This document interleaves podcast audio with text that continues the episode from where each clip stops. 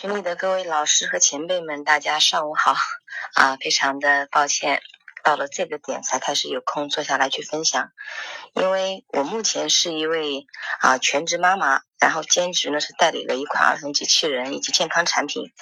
所以我每天睁开眼睛，先要做妈妈要做的事情，然后呢。才会一边搞卫生一边洗碗来听老师的这个广播，当然还有就是我在赖床的那一会儿也会去听老师的广播。那我到目前还没有完全听完老师的所有广播，哦，都是先听当天的，然后再往后去翻去听。那我这个过程当中呢，我有一个非常大的感觉，就是超级共鸣的感觉。嗯，在二零一六年之前，我是属于一名专职讲师，在美容行业。就我们所熟知的全国各地这种高级会所，我们的产品就是攻向这个地方的，都是价格非常贵，然后服务于一些呃非常有经济实力的女人做保养的产。而我的工作呢，就是到全国各地给这些会所的老板娘进行招商讲课，告诉他们我们的产品的实力在哪里，我们的产品到了他的店里可以给他的顾客以及他带来什么样的效益。那经常出差，经常出差，这样的工作做了将近有八年的时间，可以说在之前的很长一段时间里，我都是属于那种有穷人思维的，也是老师说的那种忙碌但是不富有的人。我是在出卖我的时间，换取怎么样？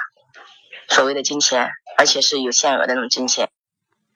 在那个阶段里面，我觉得钱就是要努力去赚的，呃，拼命的去学习。因为我一直特别注重学习，因为你做讲课的人都知道，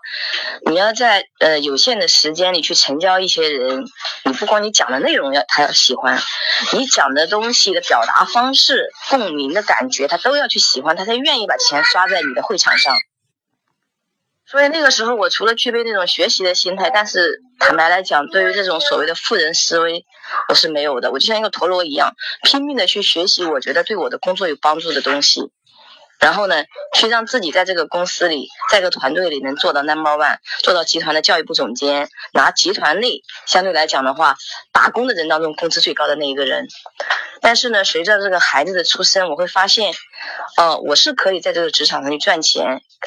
给家里寄钱，让家人帮我带孩子。但是呢，也正是因为自己很注重这个学习，所以当别的朋友们还在一边工作的时候，我自己是把这个心理咨询师、婚恋咨询师，呃，这些等等这些考下来。那我会知道，在孩子三岁之之前啊，其实对于孩子来讲，虽然你感觉他不知道什么，但是恰恰他是最需要母亲陪伴的。所以在那个时候呢，就心里就有一些纠结。就特别希望能够有时间去陪伴自己的孩子。那恰恰在二零一四年呢，公司整个这个运营的方向做转型，由原来的这个专业院线服务于传统的这种会所合作方式，他把产品呢进行价格上的进行了一个调整，然后直接在微信端进行销售。于是那个时候我的思维才真正的发生了一些改变，我真的意识到。呃，就是雷军所说的，呃，如果我们选对了风口，就算一只猪，它也能飞起来。方向不对，努力白费。真的，那个时候我觉得，好像就是在说我一样。所以在二零一五年底的时候，我跟公司的这个微商部的合同满一年，截止到这个时间，我在公司已经做了四年的时间。我跟公司提出辞职，辞职之后呢，我就接了公司的产品，做了现在的就是我做的代理健康产品。就从自己角色开始改变的时候，我开始以一个经商人的角度来去做事情的时候，发现以前之所以自己要过成陀螺那样的生活，就是因为自己从来没有想过用所谓的杠杆原理或分享经济这种思维，从来没有。我就想着我拼命的干，那我要让我自己成为我那个地方最优秀的，我多赚点工资。现在，所以每一次听老师的课，我就觉得就在反思自己原来。然后这个过程当中，我越反思，我越觉得。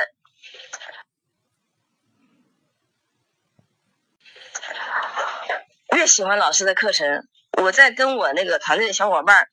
就是分享这个老师的语音的时候，我这么讲的，我说，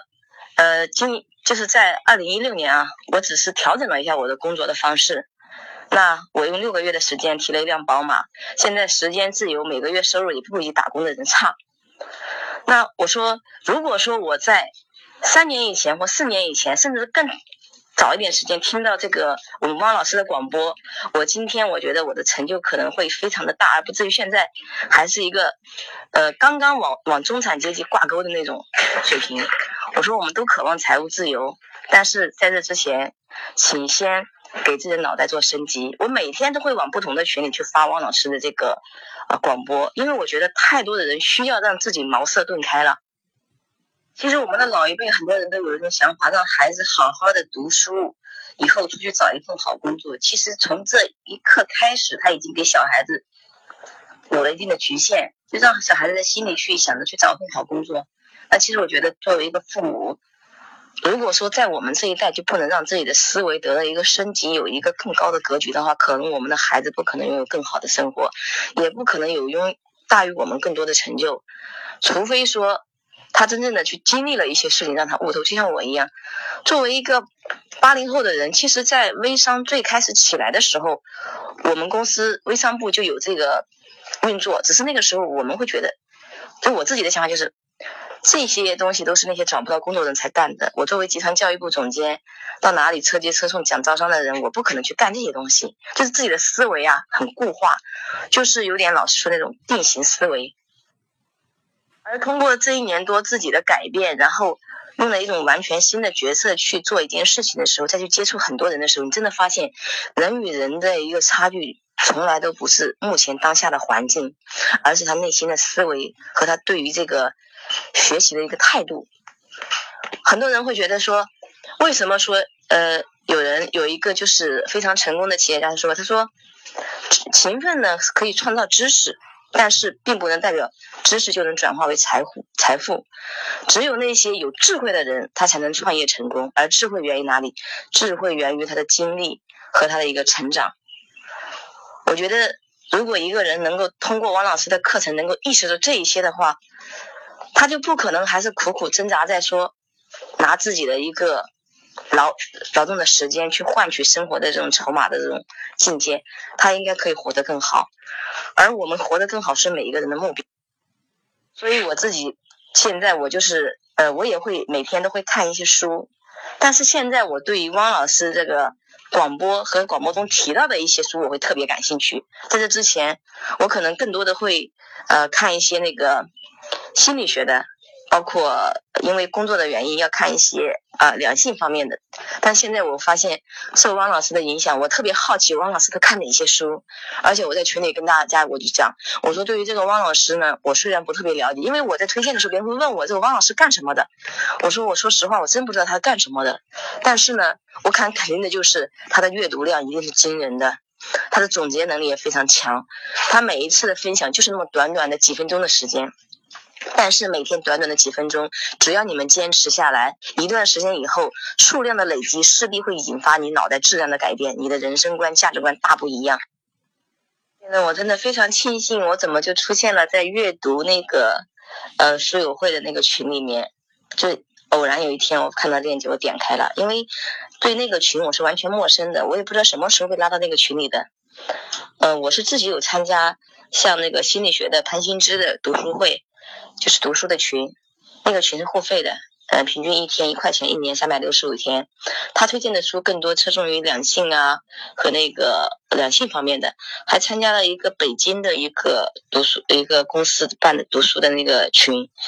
所以那两个群里发的东西我都会点开，但是这个阅读的那个。之前拉我进去就是汪老师，应该是汪老师下面那个群，我很少点开，因为那个群我是完全陌生的，没有人，没有人就是跟我说过什么，就一个偶然的机会点开之后，好了，我现在就是每天那个群我被置顶了，每天就听里面推送的东西，甚至自己也跟这些老公啊，我妹妹很多人去分。